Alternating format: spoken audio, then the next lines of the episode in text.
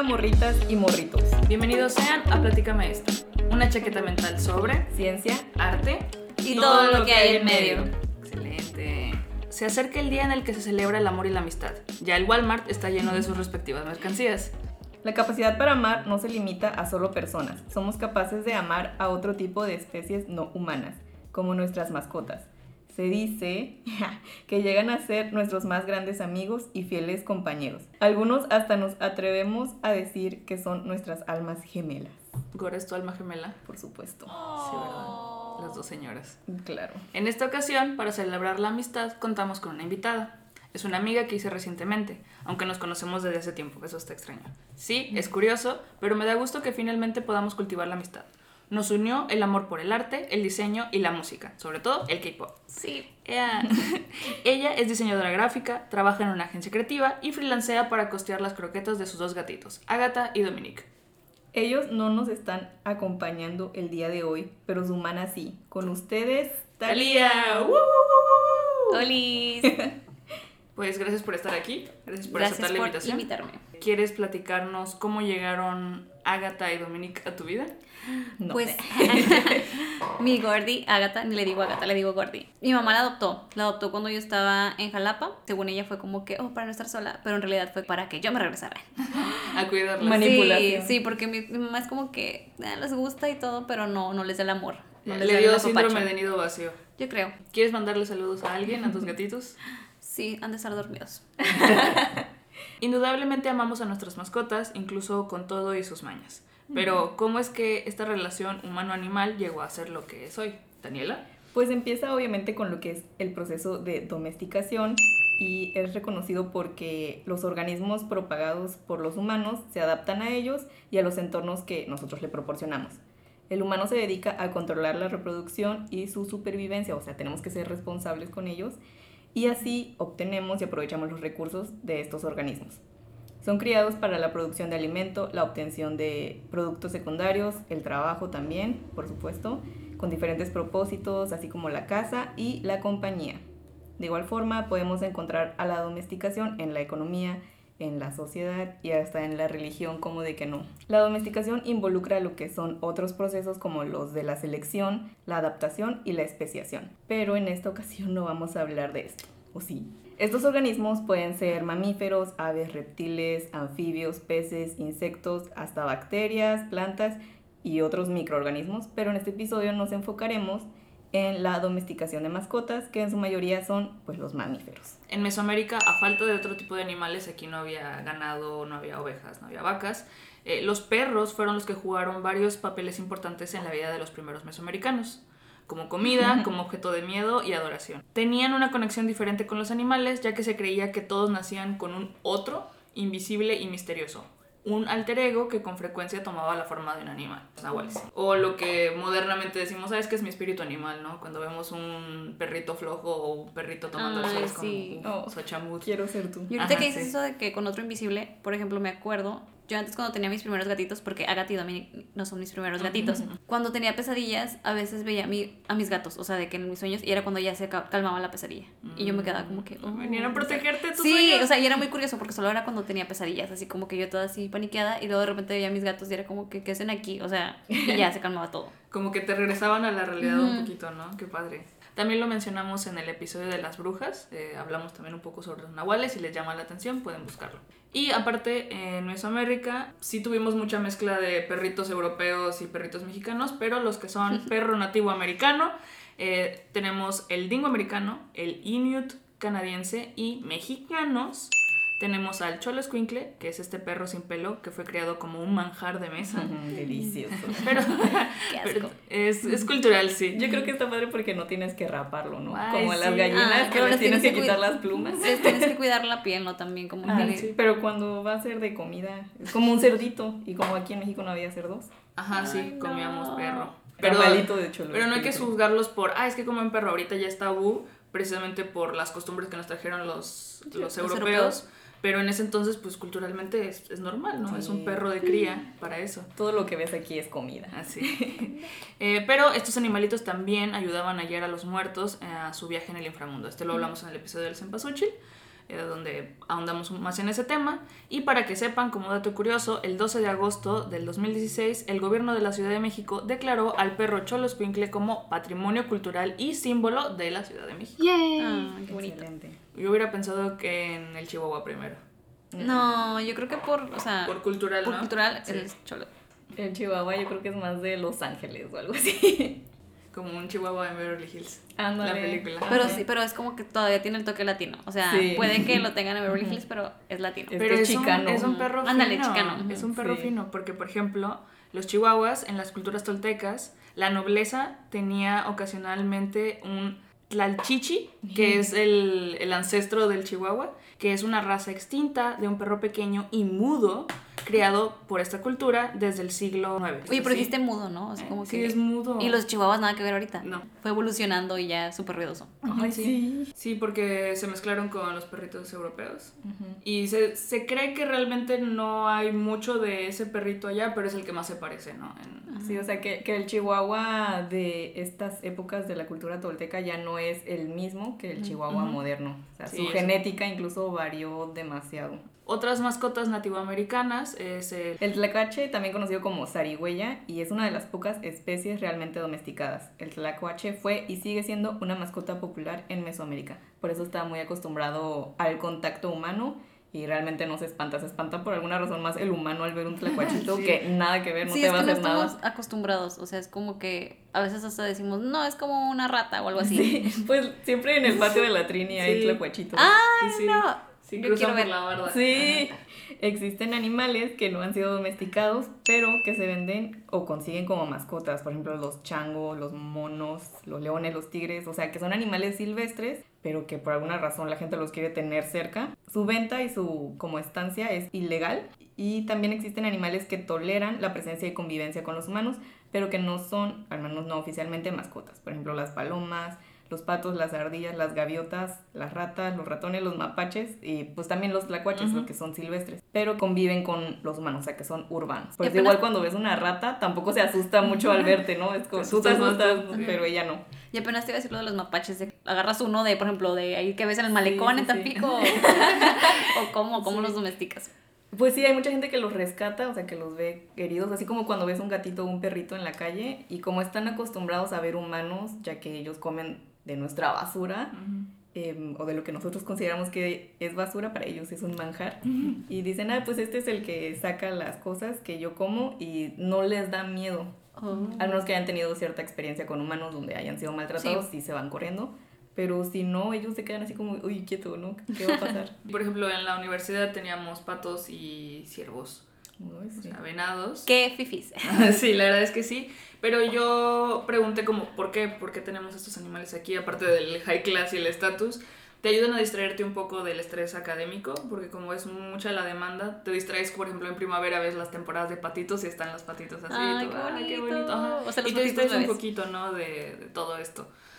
Es esta forma que tenemos los humanos de seguir manteniendo el contacto con la naturaleza. Ujú. Y puede ser por medio de plantas, también que las plantas son domesticadas y también animales que también han sido domesticados. Pero todo siempre es a beneficio de nosotros. Sí, Ujú. porque somos así. Ah, por ejemplo, también tenemos a los animales de circo, que estos son para entretenernos a nosotros. Son Ten- empleados. Son empleados, sí. Del mundo del showbiz. De show business. Sí. Y ni les pagan. Ah, ya sé. Pobrecito. No, la verdad es que sufren mucho, a mí no me gustan. Les tengo este caso de Jumbo. Es un elefante que nació en 1860 y falleció en 1865. Este elefante era considerada la mascota de Inglaterra cuando recién lo sacaron de su hábitat natural. Inglaterra protestó cuando se lo vendieron a Estados Unidos para tenerlo en el circo. Porque es como, es que esta es nuestra mascota. Aunque ellos también estaban haciendo mal a sacándolo. Era como, bueno, nosotros lo cuidamos de una forma diferente. um, y ustedes lo van a explotar, ¿no? Para... Igual, se hizo la venta. Todavía lo- lo explotaban más. Ajá, eh, se hizo la venta, se lo llevaron, la gente no estaba contenta y Jumbo falleció en un accidente de carro. Iba manejando en estado de ebriedad. Sí. Y lo que pasa es que como lo sacaron de su hábitat, su alimentación no era la misma, entonces sus molares no se pulían de la misma forma, Oh. entonces le lastimaba por dentro y eso causaba que tuviera un carácter muy Sí, agresivo. Estaba estresado, pues. Sí, no estaba en su hábitat natural, punto, ¿no? Entonces, en un arranque de esos, donde pues estaba con dolor, se sale de la jaula, eh, empieza a correr por la ciudad y lo atropella una locomotora. Ujú. Pueden encontrar el trabajo de taxidermia de Jumbo en Barnum Hall. Oye, Jumbo me suena a tengo Sí, ajá, está basado en También por eso en esa historia, iba a preguntar. Ahora, les quiero preguntar, ¿qué opinan ustedes de los circos con animales, Talía? Creo que de chiquita a lo mejor sí me gustaba, pero ahorita conforme fui creciendo, vaya, no, y luego el circo de Soleil, es como que ves que pues son personas y que te dan el espectáculo, se me hace más chido. Hay muchas personas, o sea, muchos actores, muchos artistas, y es como que también explotar ese lado, en lugar de explotar animalitos. Sí, hay otras formas de entretenernos, ¿no? Ay, a mí siempre me van a entretener los animales, no importa qué estén haciendo, pero sí, lamentablemente la mayoría ha sufrido mucho abuso, ¿no? Y también pienso, no sé mucho al respecto, pero creo que estos animales que de generaciones han sido pues trabajados de esa forma, no podemos llevarlos como al zoológico o al mundo exterior porque pues ya no aguantan. Ahorita que estamos hablando de lo de animales de circo, me quedo pensando, bueno, ahorita actualmente, ¿qué piensan en el ámbito digital de los eh, perritos, gatitos? O sea, que los dueños les hacen como que TikToks, o sea, Ah. sus cuentas y de que hacen videos. Ya. O sea, como es como el micro de un circo. Ajá, no sé, me quedé pensando ahorita como que Ujú. en ese aspecto. Ujú. Digo, hay unos que es como que solamente, ah, mi gatito, pues, no sé, sentado, existiendo. O yo, por ejemplo, consumo mucho ahora actualmente de que los perritos como que es story time. Ya ven con la voz que está de TikTok ahorita, la famosa voz. Me gusta, pero pues es como que un story, ¿verdad? De que... Sí, creo que es diferente porque ya el perro, como vamos a hablar más adelante, está muy adaptado a nosotros. Entonces no cambia mucho su estilo de vida. Están acostumbrados a eso. y A diferencia de que saques a un tigre de la. ¿De dónde es? ¿De la selva? Y lo traigas a la ciudad. Creo que esa es la diferencia, ¿no? De qué tan brusco es el cambio en su estado actual. Entonces, yo creo que está bien. A mí también me dan risa. Sí, lo voy a seguir viendo. Porque pues también hay igual, creo que me ha salido de que, no sé cómo se llama, pero de que un changuito, o sea, como que también Mm. las personas que tienen de que monitos o de que mapaches y como que hacen... Bueno, ahí está la otra cosa, esa es la segunda pregunta. ¿Qué piensas sobre las mascotas ilegales? ¿Se acuerdan que el Justin Bieber tenía un mono también y lo sacó a pasear y todo? ¿Te Yo nunca acuerdas? supe, no, ¿No? no, no. Nadie se acuerda. Creo que es ahí justo lo que estoy diciendo, ¿no? Como ese límite entre este es un animal que ya está domesticado, que vive contigo y depende de ti, y este es otro animal que tú sacaste de su hábitat natural y que estás, am, pues, violentando porque no va a recibir lo que el animal necesita. Sí, pues es un maltrato, lamentablemente. Porque si de por sí ya batallamos atendiendo las necesidades de los gatos y los perros y como las mascotas más comunes, imagínate si se te enferma el mono, ¿a dónde lo vas a llevar? Sí al veterinario, pero pues como que no es la norma, ¿no? O sea, porque también se enferman por convivir en otros espacios. Sí, se estresan. Ajá. De hecho, también, pues los que tienen conejos veo que luego batallan para con el veterinario y cosas así. Entonces, imagínate ya con uno más. Con otro. Ajá, y eso que los conejos sí son domesticados. No me acuerdo el nombre de la película, pero es de aliens, o sea, nada que ver. Pero, pero eh, Mi alien domesticado. como que uno de los personajes en su infancia era actor, creo que era como un show con un monito. Está la anécdota de que había unos globos, como que los globos se soltaron, explotaron y como que al monito pues le estresó. Y pues empezó a atacar, creo que mató a todo el estudio, literal, y el niño, o sea, el, el personaje era como que estaba escondido y el changuito después como que fue Es de el que planeta de los a donde estaba donde estaba el, el- el niño y como que le o sea como que siendo amigable otra vez después de su, su ataque vaya Ajá.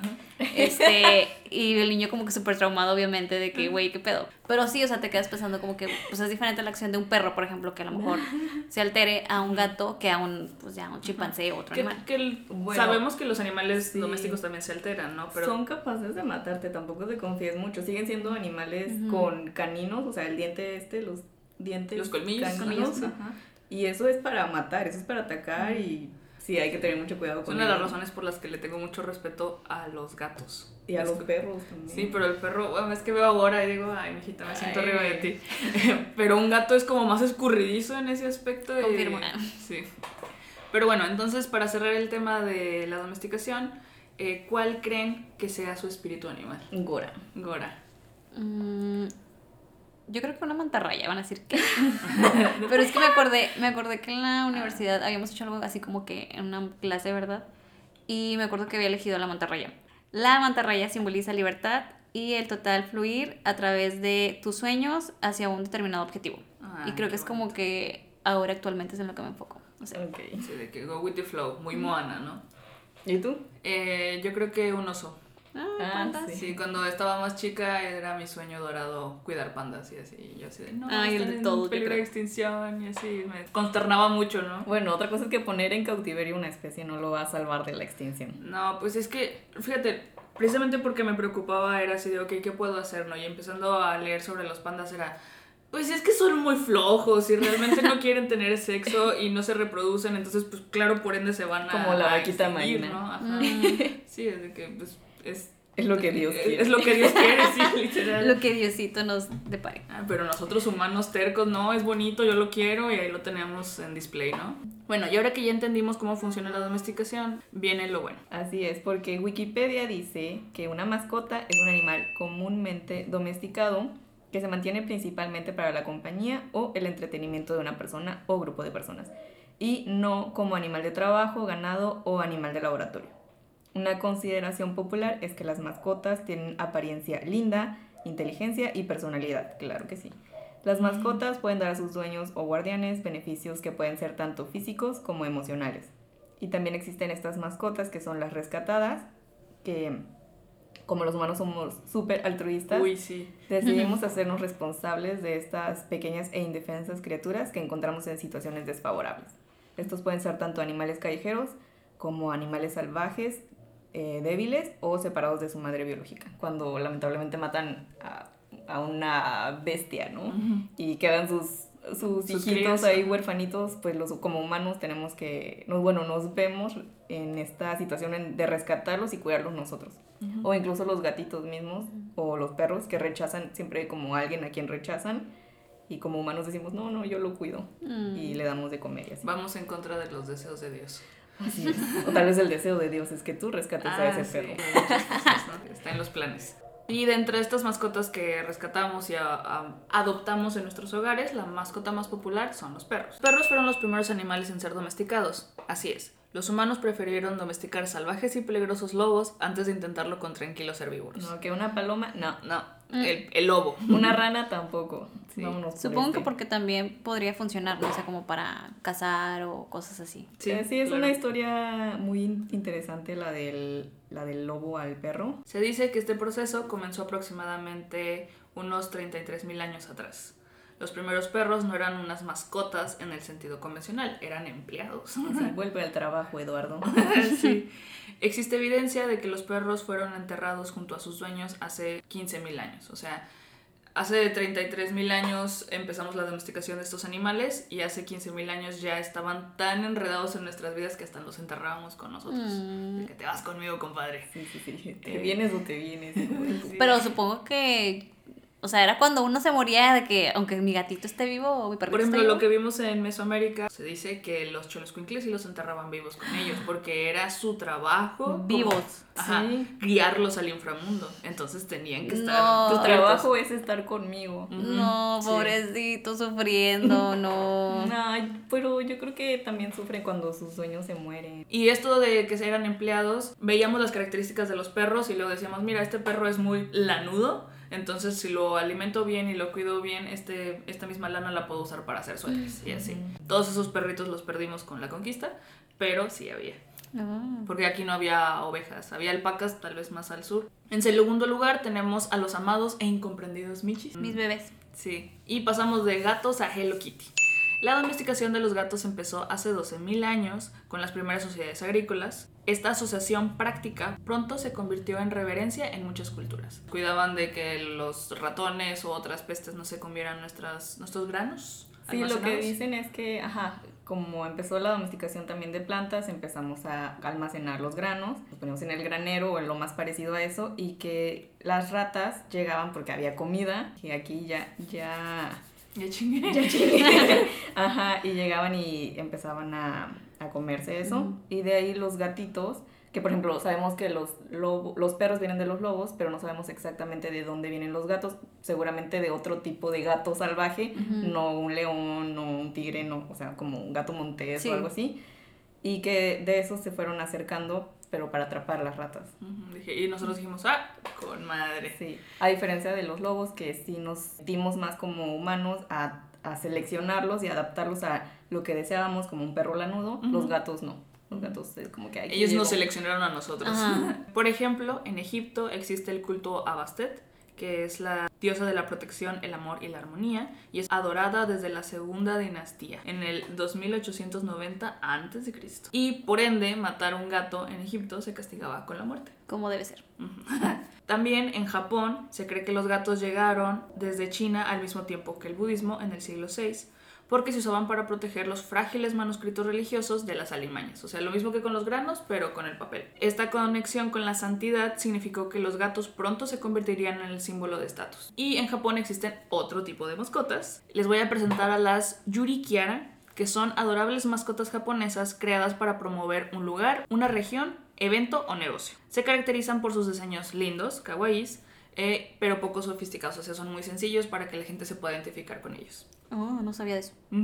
También está el manequineco, no sé si lo ubican, famoso gatito por así decirlo, que te da suerte y o fortuna, vaya, depende también del color porque existen varios colores. El más famoso es el blanco y el dorado. Esto viene de Japón y también en China se conoce como Saokai Mao. Sí, es el, tipo, el típico gatito que mueve su patita, ¿no? Sí, es el de la suerte o fortuna. Y también dicen que dependiendo del color, creo que el rosa es del amor, el dorado es el del dinero, el blanco es de la suerte. Como los calzones.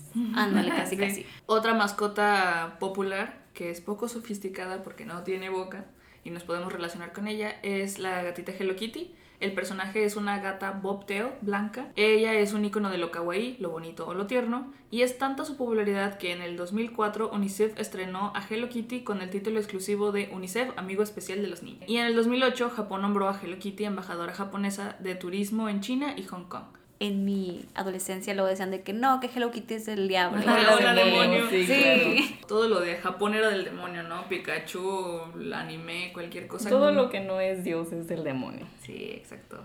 Todo lo que no entendemos, ¿no? O todo lo que no es gringo. Sí. Tenemos a Harajuku, que está, es una zona en Tokio, es una colorida escena de arte callejero y de moda, y es cuna de la cultura kawaii, y podemos ver a Hello Kitty por todos lados, la gente se viste así, literalmente con muñecos pegados de Hello Kitty, está el exceso, ¿no? Es la Asterix. Ajá. Y el otro lado de la moneda son estas mascotas Kimo Kawaii, que significa que son mascotas adorables, pero algo grotescas al mismo tiempo. Como son tantas las mascotas que existen en Japón, eh, necesitaban introducir como un twist al, al, concepto de mascota para que llamara la atención. Sí, como el que está horrible, me encanta. Ajá, sí, ándale, exacto. Y les tengo el ejemplo de Domo-kun, no sé si se acuerdan de él. Sí, tonto Domo-kun. Yo sí llegué a tener una pulserita y sí llegué a ver la serie también en la tele. ¿Tenía ah. serie? Sí, ah, también vi la serie de Hello Kitty en la tele. Bueno, yo veía una, pero no sé, eh, hablaba. O sea, ah, sí, sí, habla, No tiene boca, pero habla. Ajá. Ah, pero claro, no todo siempre es bonito y tierno. Como siempre, la realidad tiene una parte fea. Y entre muchas cosas se encuentra. Se encuentra lo que es la crisis de biodiversidad, ya que ninguna especie doméstica está en peligro de extinción.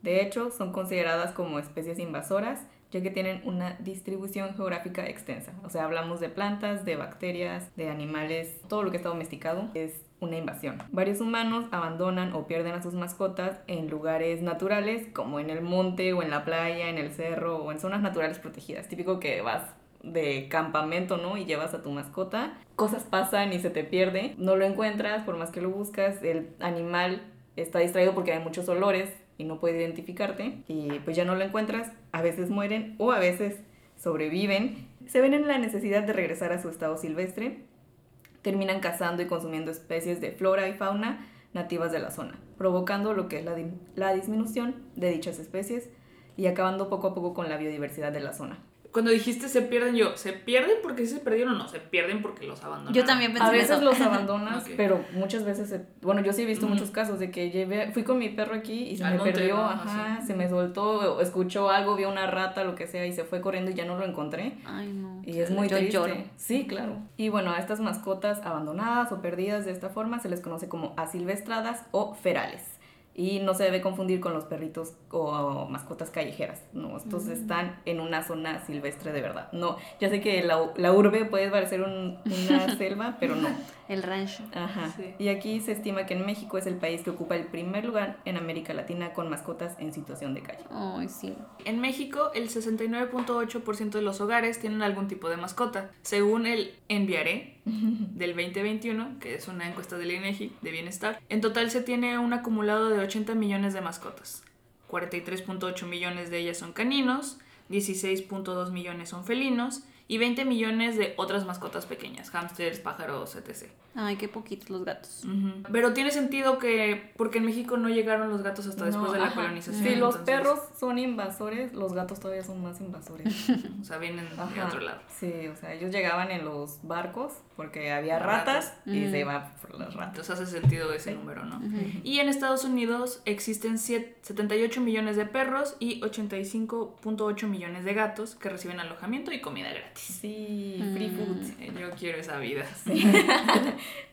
Quiero ser gatito. Sí, quien fuera gato. Y bueno, estamos rodeados de mascotas por todos lados, al punto en el que existe una tendencia que sostiene un nuevo, por así decirlo, modelo de familia, porque no es nada nuevo, esa en la que un animal toma el lugar central del núcleo familiar y se convierte en algo así como el sustituto de un hijo. Un término popular y reciente es el de perrihijo, canijo, gatijo, lo que usted guste. El mascotijo. Incluso en Mesoamérica existen algunas momias de perros intactas y bien conservadas. También entierros con ajuar funerario, que son estos entierros como muy elaborados con mantas y alimentos, que se han interpretado como que los perros eran considerados con un estatus fa- estatus familiar. E incluso si usted no tiene un mascotije, su amiga muy probablemente sí, aquí tengo dos, Sí. y sin darte cuenta ahora eres tía. Quédese hasta el final porque les daremos un checklist para saber si tienes un mascotije. Y para entender mejor el fenómeno de los perrijes, les vamos a explicar parte de la teoría de la evolución, en donde encontramos que A veces se considera a la domesticación como un ejemplo de coevolución mutualista. Tranquilos, ahorita les explico qué es eso. O sea que no solamente el humano cambia a las especies, sino que la interacción con ellos también ha cambiado nuestro genoma.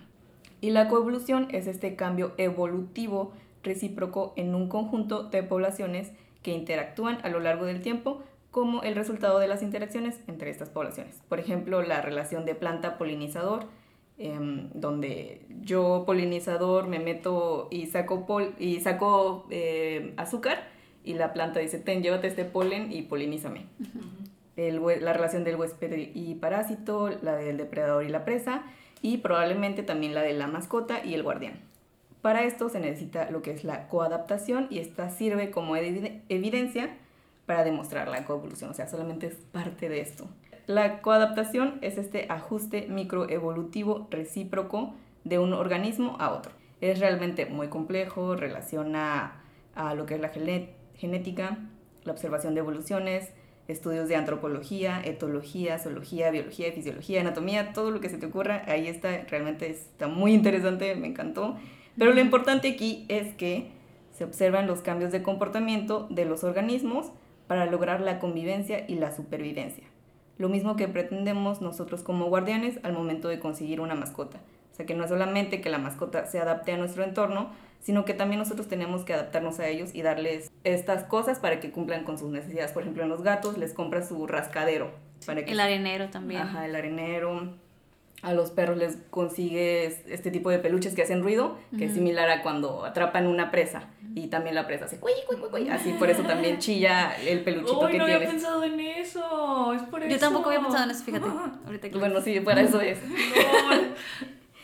Y como parte de contestar alguna de las preguntas que nos dio Talía, eh, traté de generalizarlo, ¿verdad? Y no existe una verdadera explicación de cómo lograr la adaptación. Es parte del resultado. O sea, el, adap- el adaptar es el resultado. Tú tienes que observar cuáles son sus necesidades para introducirlas en su entorno y simplemente echarle ganas, tener paciencia y ya, es todo lo que puedes hacer. Sí, porque preguntabas cómo adaptar mejor a tu mascota a ciertos eh, ambientes, cuando por ejemplo te mudas o te vas a ir a otro lado. Por ejemplo, Laura se tardó en adaptarse cuando te viniste recién de San Luis. Sí. Estaba así en su casita y no salía y así. Ay, sí. Ah, Porque se quedan donde, donde ella se relaciona. Entonces, donde ella se relacionaba era en su cajita y ahí se quedaba un rato. Mm. Sí, entonces, pero es de decirle, mira, tienes espacio, no, no intentar sacarla a la fuerza, es mucha darle su tiempo y esperar a que ponte a rezar, ¿no? O sea, espera que, que todo funcione y es lo mejor que puedes hacer. Y por ejemplo, tú también cedes con tus gatos, ¿no? Sabes que uno de ellos es más tranquilo, que uno es este, más agresivón. Sí. Eh, entonces dices, bueno. Sí, también adapto. cuando viene visitas como que, ok, ¿quieres verlos? Te enseño a Dominic, porque Dominic es, es miedoso, pero no te va a ratuñar, no te va a morder ni nada. Pero Agatha sí es como que, no, O deja que la saco, pero que ella vaya y te vuela, o sea, no la toques, o sea. Entonces la interacción es diferente, ¿no? Entonces tú también te estás adaptando a ella y tus invitados también se están adaptando a ella. Sí. E igual cuando introduces de que un nuevo gatito, un nuevo perrito, o sea, de que con tu mascota actual, Sí, sí, sí. es un proceso. De hecho, cuando llegó Dominic, Dominic en la cajita y Agatha oliéndolo, porque le giseaba, obviamente, era ver el proceso porque pues Dominic era un bebé. Mm. Entonces, sí juntarlos, pero estar al pendiente, o sea, supervisar para Sí. que pues no hubiera ahí Es como que trabajo. algún accidente.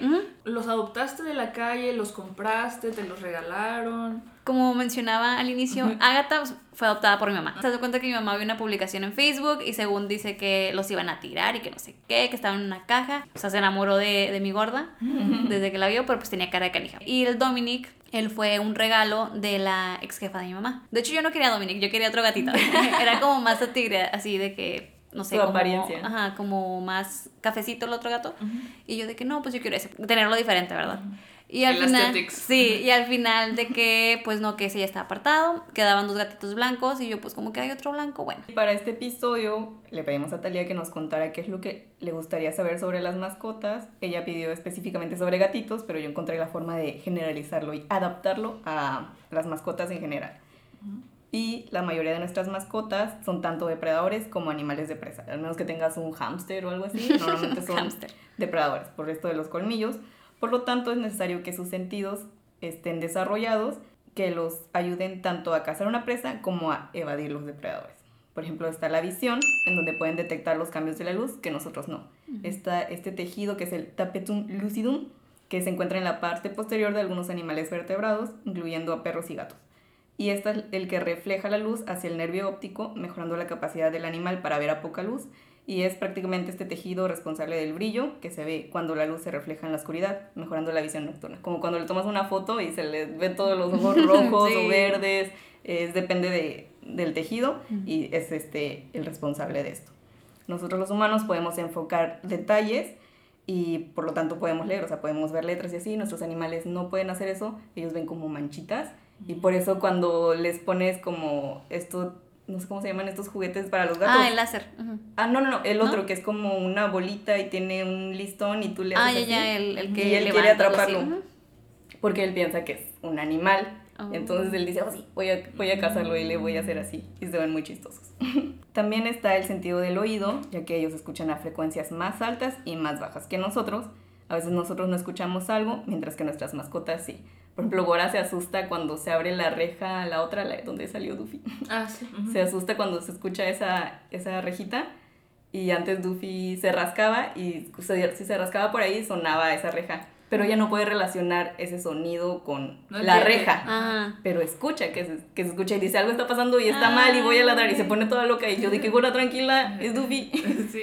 Sí, fíjate que mis gatos también como cuando llega alguien de que a tocar el portón o de que paquetería, mi gatita es como que se pone en la orilla del, del mueble y se escucha internamente, o sea, si te, te acercas a ella se escucha que está gruñendo así como que quién está viniendo a mi territorio. Sí, sí, sí. Sí. Bueno, y también está el sentido del olfato. Los animales como los perros pueden detectar células cancerígenas, la presencia de COVID, drogas y hasta rastrear a una persona. Nuestras mascotas tal vez no fueron educadas específicamente para eso, pero pueden identificar nuestro estado de ánimo, nuestro nivel hormonal, qué es lo que comimos, qué es lo que hicimos, a dónde fuimos, con quién. Todo eso ellos lo leen por medio del olfato y esto les permite hacer relación de cómo nos encontramos y es por eso que detectan cuando, nos estamos, cuando estamos enfermos o bajoneados. Ellos también nos observan a nosotros, ¿no? Sí. Fíjate que a mí me pasa con Dominic de que cuando me siento así súper mal, él no es, o sea, sí me quiere, pero no es tan... Expresivo. Ajá, no es tan como que apegado a mí como Agatha. Agatha, a pesar de que es agresiva, ella de que se sube conmigo, podemos ac- acostarnos y literal la abrazo y nos quedamos así dormidas. Sí. Y Dominic no, pero cuando yo me siento mal, Dominic viene y se acuesta sobre mí o está conmigo y es como que, ah, o sea, ¿Y te ¿sabes? ronronea? Sí. Dominic ronronea mucho. Está, por ejemplo, el órgano de ovomeronasal, que es parte del sistema olfativo y desempeña un papel importante en el comportamiento social y sexual de los animales. Es este, por ejemplo, que te huelen la cola, ¿no? O que le huelen la cola a otros perros o otros gatos y así. Se puede observar cuando su boca, seguramente lo has visto, cuando su boca está semiabierta y el labio superior está curvado, también conocido como la respuesta o reflejo de Flemen, que están como así Mm. y mueven su naricita. Ah, a mí me ha tocado ver cuando mis gatos se huelen como que la colilla entre ellos y luego es como que hacen cara de asco, o sea, de que con la boquilla, bueno, hacen así la boca abierta Sí. y así como que, no sé. Ajá. No, no hacen cara de asco, están oliendo. O sea, tú piensas que. Sí, es que se ve gracioso. asco. Y sí, cuando es muy fuerte, sí pueden como gesticular otra, otra carita, pero normalmente es porque están olfateando. Mm. También están sus bigotitos, que además de hacerlos ver adorables, sirven como sensores adicionales. Gracias a estos pueden detectar pequeños cambios en las corrientes de aire y detectar la cercanía de objetos o presas.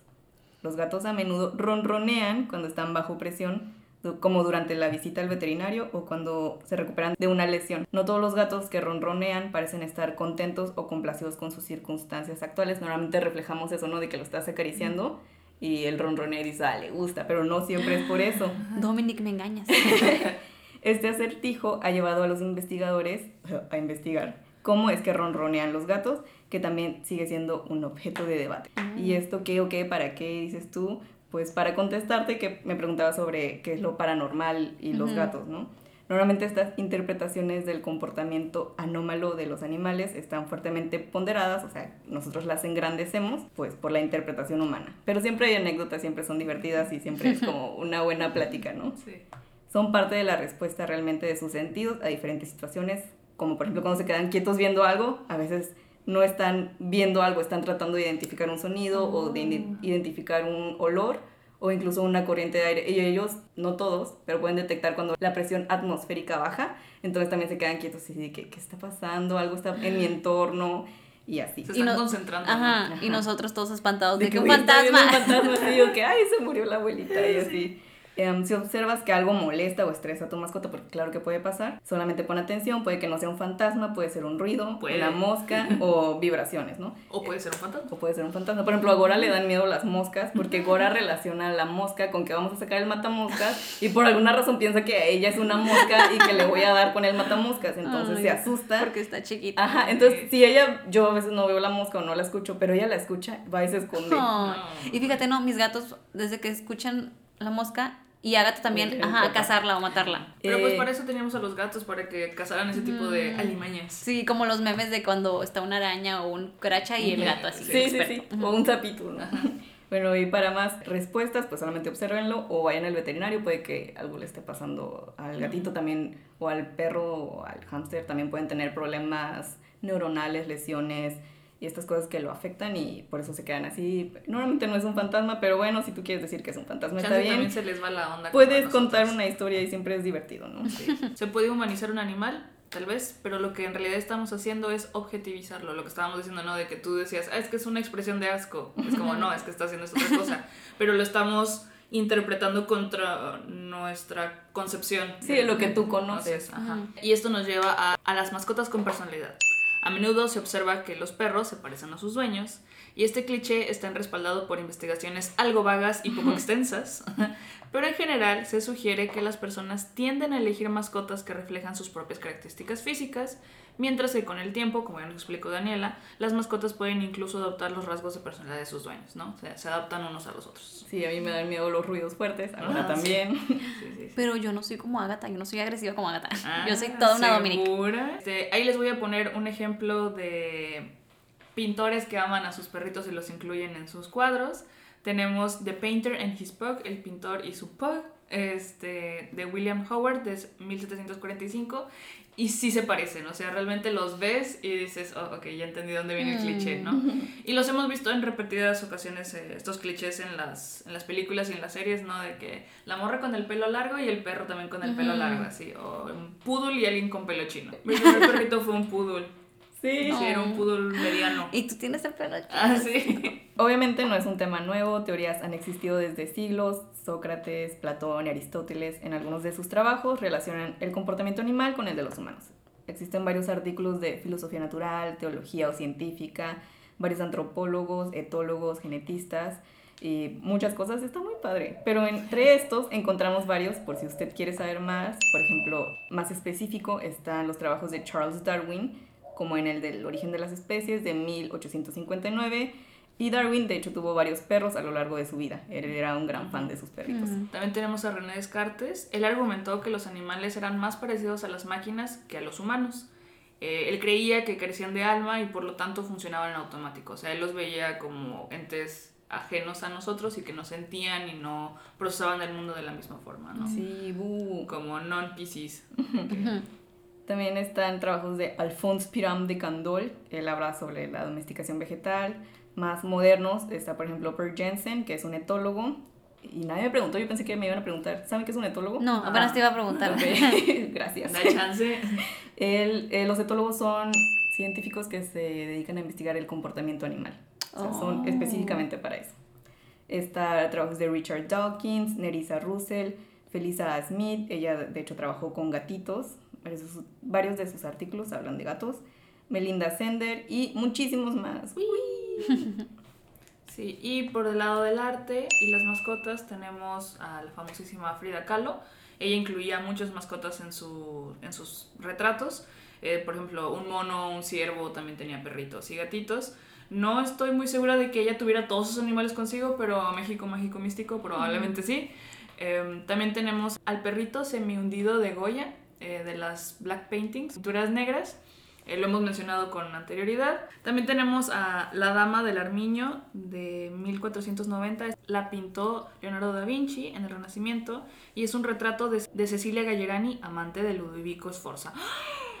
El título de la obra, que es en italiano, perdonen mi italiano, La Dame con l'Armiño, o sea que indica que es un armiño. Sin embargo, etólogos muy divertidos y muy artísticos concluyen que lo más seguro es que más bien se trate de un hurón blanco debido a sus características fisiológicas y a que simplemente la domesticación del armiño es muy complicada y la de un hurón no. Y más que nada lo relacionan también con el estilo de, de pintura de Leonardo, ya ves que él se tardaba mucho en hacer una obra y que el mantener un armiño con esa posición durante Ah. mucho tiempo era muy complicado y que lo más seguro es que era un, un hurón, pero armiño por, digo, pero, pero Leonardo por verse divertido le puso armiño, pero Ah, no lo era. fíjate que en la universidad hicimos de que, en la materia de historia del arte, recrear este, pinturas. Y de hecho una compañera que tenía un hurón recreó esa, me acuerdo. Ajá, de que padre. ahorita que la vi. Sí, de que sí. Y bueno, creo que todos hemos hablado al menos una vez con nuestra mascota. Sí, yo les canto. Bueno, también se dice mucho de los beneficios de nuestras mascotas, pero la verdad es que una mascota no va a arreglar para nada nuestros problemas. Claro que son de gran ayuda. Por ejemplo, los gatos ronronean con una frecuencia de entre 25 y 150 Hz y se ha demostrado que las frecuencias de sonido en este rango pueden mejorar la densidad ósea y promover la curación. Órale. O sea, normalmente ellos ronronean para ellos mismos cuando se sienten mal o así, entonces empiezan a ronronear. Pero, por ejemplo, cuando tú te sientes mal y ronronea contigo, se dice, también se piensa, que es porque quieren curarte a ti. O sea que Dominic quiere curarme. Sí, te, te, te manda Sí. sus vibras por el medio de Sus buenas vibras. Sí. Existen otros beneficios mentales, como el de para sentirte acompañado. Sabemos que no nos entienden, pero al mismo tiempo no hay nada ni nadie que nos entienda como ellos, ¿entiendes? Sí. De hecho, a mí, o sea, de que ellos fueron mis compañeritos ahora en pandemia. O sea, de que yo literal en pandemia la pasé sola. Pero me quedo pensando de que ojalá si hubiera estado totalmente sola, si Sí, hubiera estado horrible. claro. Pero ya volviendo a trabajar, que ellos ya están de que te extraño y cuando estoy en la casa se están encima de Sí, mí. tú estabas con ellos y de repente te vas y. ¿qué está pasando? Oye, tú que- estabas conmigo todo el día. O sea, lo que estábamos hablando, de, lo adaptaste a que estuvieras ahí y luego ya no estás, es que espera, yo ya me había adaptado a tenerte cerca. De hecho, antes de entrar fue como que hice el proceso de que, ok, pues ellos tienen su cuarto para que estén ahí haciendo daños y todo. Antes de entrar fue como una o dos semanas, los adapté, por así decirlo. Dominic lloraba, ¿verdad? Porque Dominic es de que es súper llorón y así. Eh, y entonces era de que, aunque lloraba, pues yo estaba arriba trabajando en mi cuarto, pero para que se adaptara cuando ya fuera al trabajo, pues ya supiera, ¿verdad? Sí. Sí, por ejemplo, yo a Cora la tengo desde la universidad, entonces yo la adapté a que desayunara temprano para que yo me fuera temprano y ahora no puedo quitarle esa mañana de que me despierto temprano porque a esa hora tiene que desayunar. Sí, cuando Sí. cuido a la Gora es como, fuck, ok, ya voy. Son animales que no son solitarios. Hay animales que sí, sí viven solos, pero por ejemplo los perros y los gatos son de manadas. Manadas y nosotros somos parte de esa manada. O sea, tú das algo y así como lo das, lo tienes que recibir y ese es el trabajo de los perros. Por eso cuando dormimos juntos o, o acariciamos a nuestra mascota es como si la estuvieras así calando. Ujú. Por eso ellos llegan y luego te, te Ah, lamen. sí, o a te también. Ajá, Sí. porque te están limpiando, porque es- tú lo haces, entonces yo también lo hago. Mm, Haciendo panecito. Ándale. Y por ejemplo, también yo también viví con Gora la pandemia y bueno, a mí se me dio una depresión muy fea. Y lo peor es que yo se le estaba pasando la depresión, pero no es como que se contagia, ¿no? Y así, es como yo no quería salir, pues no sacaba a Gora. Entonces Gora no salía, se estresaba y se deprimía. Entonces parte de la terapia era de que tengo que salir yo para sacar a mi perro, para que no se deprima, entonces en conjunto no nos, no nos teníamos que deprimir. Y también era jugar con ella para que se entretuviera. Y yo jugando con ella también me divertía, entonces eso ayuda mucho. Y es como también decías al inicio de que hay que adaptarnos también nosotros a ellos. O sea, por ejemplo, los perritos o gatitos, es como que, ay, dicen, pues los gatos son independientes, pero no, o sea, tienes que darles también tiempo, atención, y al perrito también tienes que sacarlo a, caminar, a que vaya al baño, a que agarre aire. El tiempo de juego que, bueno, tú juegas con tus gatos. Sí, pues tienes que jugar. Y también está, siguiendo con el tema, es el, tratamiento de terapia con niños autistas. Eh, normalmente les dan un perro, pero realmente les pueden dar desde un gato. Por eso está mucho el trabajo con los caballos, la equinoterapia, eh, hasta un hámster, un ratón, un pececito. El punto es que vean a un animal y se hagan cargo de él y, y que puedan trabajar sus emociones con ellos. Eh, los chihuahuas también antes y todavía eran usados como bolsas de agua caliente, entonces se ponían en las heridas para que sanaran más rápido y desinflamaban, a fin de cuentas es agua caliente, ¿no? Ah. Pero como su termostato es más alto, los usaban como eso. O sea, tal cual. Tal cual, así de que ten un perrito y te lo ponías, por ejemplo, cuando tienes cólicos o así, que te pones este algo, te pones el perrito encima, ¿no? Ahora que lo dices, como la última vez que me sentí como que mal era del estómago y el Dominic estaba encima, o sea, de que yo dije, ¿cómo sabes, güey? ¿Y ronroneaba? Sí, estaba ahí arriba. Está tratando de curarte, es, lo que él puede hacer. Entonces es muy normal, ¿no? Según yo, hablar con tu mascota, tú hablas con tu mascota, yo también hablo con la mía. Yo hablo con Gora. Desde, por teléfono. sí, Gora, Daniela, pásame a Gora. Sí. sí, no, y luego cuando mis gatos de que, bueno, Agatha a veces se pone como a refunfuñar de que anda de fastidiosa, es como que yo regañándola y ella también de que sí, te contestan, claro. Estaba leyendo un blog de Sermo, eh, un blog muy, no un artículo, sino un blog, entonces entrevistaban a las personas que trabajan ahí, que son científicos, gente que se dedica, se dedica a la neurociencia y así. Entonces hablaban de eso, de, de, qué tan normal es hablar con tu mascota. Entonces dicen que es bastante normal, sabemos que no nos entienden, pero al mismo tiempo nos entienden. Entonces, el problema es mientras no te contesten, ¿verdad? O sea, obviamente te contesta de otra forma, porque su lenguaje, su forma de comunicarse es diferente, pero mientras no emita palabras. Sí, de hecho, cuando hablo con mi mamá por teléfono, Dominic es el que luego está maullando de que miau, o sea, pero cuando hablo con, específicamente cuando hablo con mi mamá, es como que sabe que es ella y está ahí de que maullando. Sí, sí, sí. Porque ahí es donde te quedas pensando, chance sí no se entiende, pero no de la misma forma, ¿no? Sí, ellos es que escuchan el tono con el que les hablas, te huelen, te están ladrando, pero al mismo tiempo te están oliendo. Entonces dicen, no, esta persona no me va a hacer daño o sí me va a hacer. Y bueno, ya para finalizar, Talía les va a dar las 10 señales de que tienen un perrijo gatijo.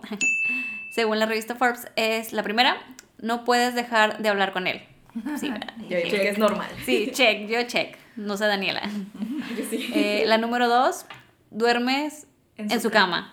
O sea, tu cama ya no es tuya. Es de ellos y ahora tú la compartes con ellos. No, es nuestra cama. nuestra, uy, sí. Pues yo no duermo, pero sí saco estrés. Cuidas más su peso que el tuyo. Cuidas mucho lo que come. Sí, yo cuido su alimentación pues por las, las vías urinarias y eso que tiene. Bueno, por ejemplo, los salchichas tienen mucho problema. Bueno, tienes que controlar su peso por su espalda. Entonces no debes dejar que, que coman mucho. Cuatro, tu perro viste mejor que tú. No, está desnuda, sí. también. Mis gatos siempre son desnudos. Este, la número 5, le pones música para que se relaje. No, lo han hecho, ¿no? Yo a veces, cuando estamos chilling, digo, ah, bueno, les voy a poner musiquita. O cuando los baño. Ya, también. yo conozco gente que les pone las caricaturas. O sea, que les prende la tele o así. Yo le prendo la tele, bueno, le prendí la tele más que nada cuando estaba en la universidad, pero porque donde ya no podía tener perros. Ah, Entonces decía, era como que este, hay alguien en la casa y tiene la tele muy fuerte y por eso no escucha. Y por eso se escuchan ladridos. Porque estoy la tele. National Geographic, claro. Bueno, a ver, la número 6 es sus cumpleaños son mejor cada año. O sea, que les hacen fiestas y todo. ¿Le han hecho fiestas a sus mascotas? Yo no, pero tengo una amiga que sí, a su gatito. La número 7 es tiene más juguetes que tus primos pequeños. No tengo primos pequeños. no tengo Sobrinos. sí. No, pues yo les compro lo normal. La 8, no sales de viaje si él no va. O lo dejas en la, o lo dejas en la guardería. pues claro, ¿cómo lo voy a abandonar? Sí, en mi caso cuando yo llego a salir, lo cuida mi hermano. Bueno, los cuida de que va a la casa y les da de comer, les limpia el arenero y ya. La número nueve es confías más en su intuición que en la de tus amigos. Lo que decías, por ejemplo, que el perrito les ladra y dices, no es tanto de que nos esté ladrando agresivamente, sino como que... De hecho, una vez Agatha le gició a, alguien que fue a mi casa fue como que dije, mm, ah, mira, trae malas O lo que decías de que ya sabe cuando es tu mamá, pero cuando es alguien extraño como que se alteran, es eso, de que ah, él sabe. Él sabe cosas. La número 10 es el 95% de las fotos que subes a redes sociales son de tus perros o de tus gatos. O de tu pajarito. Y Daniela así de no, porque el mío tiene su propio red Sí. social.